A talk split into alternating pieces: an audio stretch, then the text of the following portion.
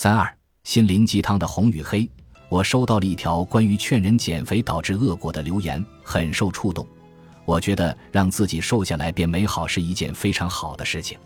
一个朋友很胖，总是减肥失败，也跟他内分泌不好有关。但当时我不知道，只是把一些关于鼓励姑娘瘦身的东西发给她，希望鼓励她瘦下来、美起来。可是后来，姑娘因为节食患厌食症，现在在接受治疗。我心里一直很自责。因为我的无知，不知道内分泌失调导致的肥胖并非靠节食和运动就能减肥成功，觉得自己在导致这个不好的结果上起到了推波助澜的作用。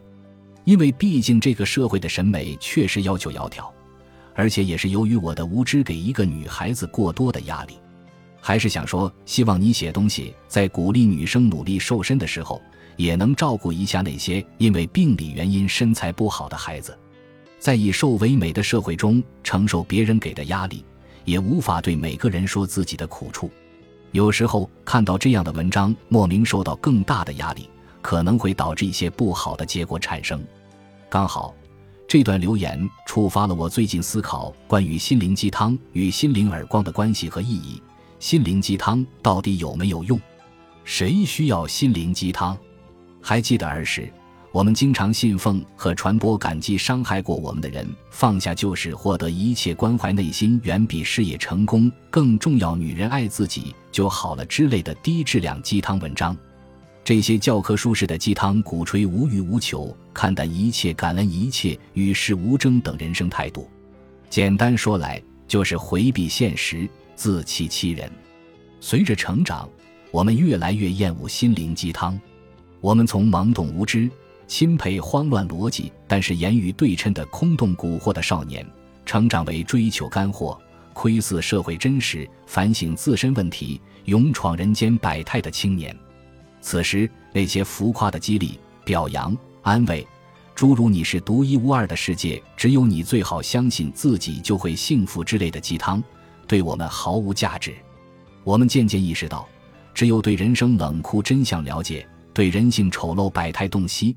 对自我硬伤清醒，我们才有机会以冷静的心理、成熟的态度、务实的目标、稳妥的路线，最大化的接近我们最有可能成为的样子。于是，我们唾弃心灵鸡汤，鄙视自欺欺人，感谢心灵耳光，追求实事求是。心灵鸡汤的危害在于，他过分夸大了主观意念的力量，而忽略了客观条件。他以一种近乎唯心主义的精神内核。以粗暴简单的逻辑，占满了绝对化语言的口号，片面夸大了种种理想化状态下某些事情发生的可能性，过分夸大世界积极面可能性和消极面局限性，忽略世界积极面局限性和消极面存在性，让一些人不考虑客观条件，只强调主观意念，最终走入悲剧，抱憾终生。心灵鸡汤告诉我们：放下就会拥有一切。相信就会有奇迹，包容就会有友谊，微笑就会有幸福等等。然而，我们发现，我们放下了，但是穷到连买一碗面都纠结；我们相信了，但是最终赔得血本无归；我们包容了，但是背只会得寸进尺；我们微笑了，但是嘴唇始终含着血。心灵鸡汤的最大受害者是一部分出身普通、涉世未深、能力尚可、禀赋不差的潜力股。他们本可以通过对自身和社会的冷静判断，设置可行目标，规划合理路径，通过踏实的努力获得自己力所能及范围内最优的生活。结果，他们错信了心灵鸡汤片面夸大的一面之词，而将个别以偏概全的口号奉为圭臬，把某些条件悬殊的个体当作榜样，最终一意孤行，自以为是，人财两空，落魄潦倒。我们虽然要以最理想化来期待这个社会，但是我们不能忌惮以最龌龊来提防这个社会；我们虽然要以最非凡来向往自己，但是我们不能回避以最客观来正视硬伤。一切否定、不愿意承认社会和自身的负面的荒诞者，都将受到现实的惩罚。农本可以，奈何鸡汤？精神鸦片，又良为娼。最终。信奉着心灵鸡汤的很多人，穷还是那个穷，丑还是那个丑，傻还是那个傻，弱还是那个弱。所以，我们会鄙视痴迷于心灵鸡汤的人，会不屑写心灵鸡汤的人，会愤怒于通过鸡汤干扰了我们在乎的人的人，会遗憾于社会上很多人都迷恋着鸡汤，年轻人不务正业，成功学大师掌声环绕，青春励志文学长盛不衰。我们很多人。比如我一直做的那样，会提醒有人，会谩骂坏人，会鄙夷吃人。然而，随着年龄的进一步增长，社会阅历进一步丰富，我们会发现，心灵鸡汤的市场远比想象的更大。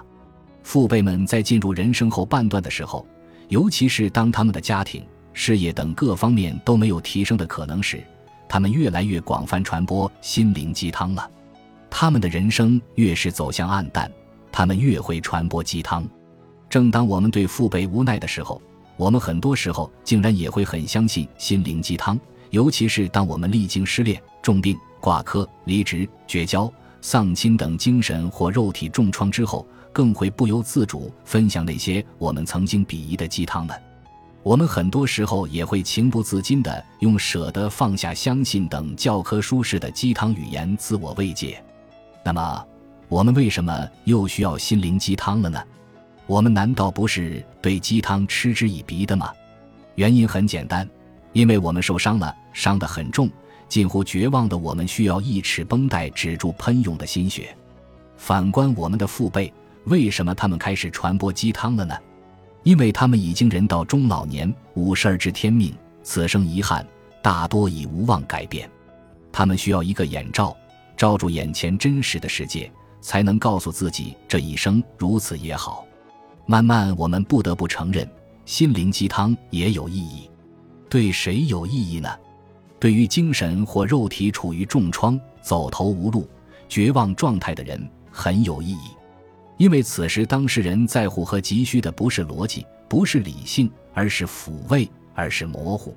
理性和逻辑只会加深他原本就绝望的状态，将他逼至死角。而抚慰和模糊则会让他缓解伤痛，徐图后继。对本文开头提到的因为先天原因而减肥有障碍的姑娘来说，她需要的不是一些减肥方法和心得，而是别人告诉她大白很可爱。对于一个丧失了至亲的人，他需要的不是告诉他死亡的不可挽回，他需要的是哀嚎过后的一句节哀顺变和在天有灵。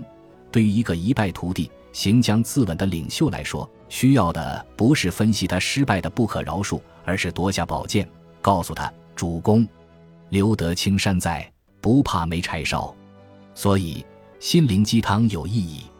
处于重创乃至绝望状态的人，需要一剂心灵鸡汤抚慰自己，抢救自我，否则将会无尽煎熬，生不如死，走向毁灭。就像处于癌症晚期。病魔折磨的患者，医生会给他开杜冷丁等药品。对很多人来说，模糊比清晰更耐看，无知比真知更受用。他们不是想掩耳盗铃，而是不得不掩耳盗铃。我们确实要体谅心灵鸡汤的存在，尤其是对情伤累累的失恋者、逆袭无望的纯屌丝、病入膏肓的苦难者、走投无路的失败者。一事无成的中年人对鸡汤的信奉和追捧予以正视、包容和体谅。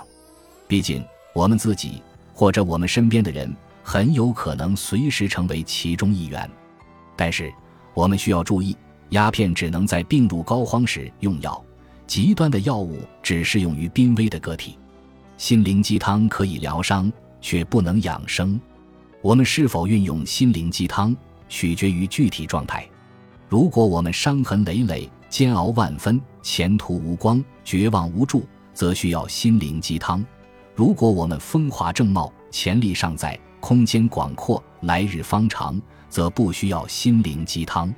对心灵鸡汤的拥趸，我们一方面要见不贤而内自省，一方面也要体谅鸡汤拥趸的无奈和彷徨。毕竟，谁都有走窄的时候，谁都不知道明天和危难哪一个先到我们面前。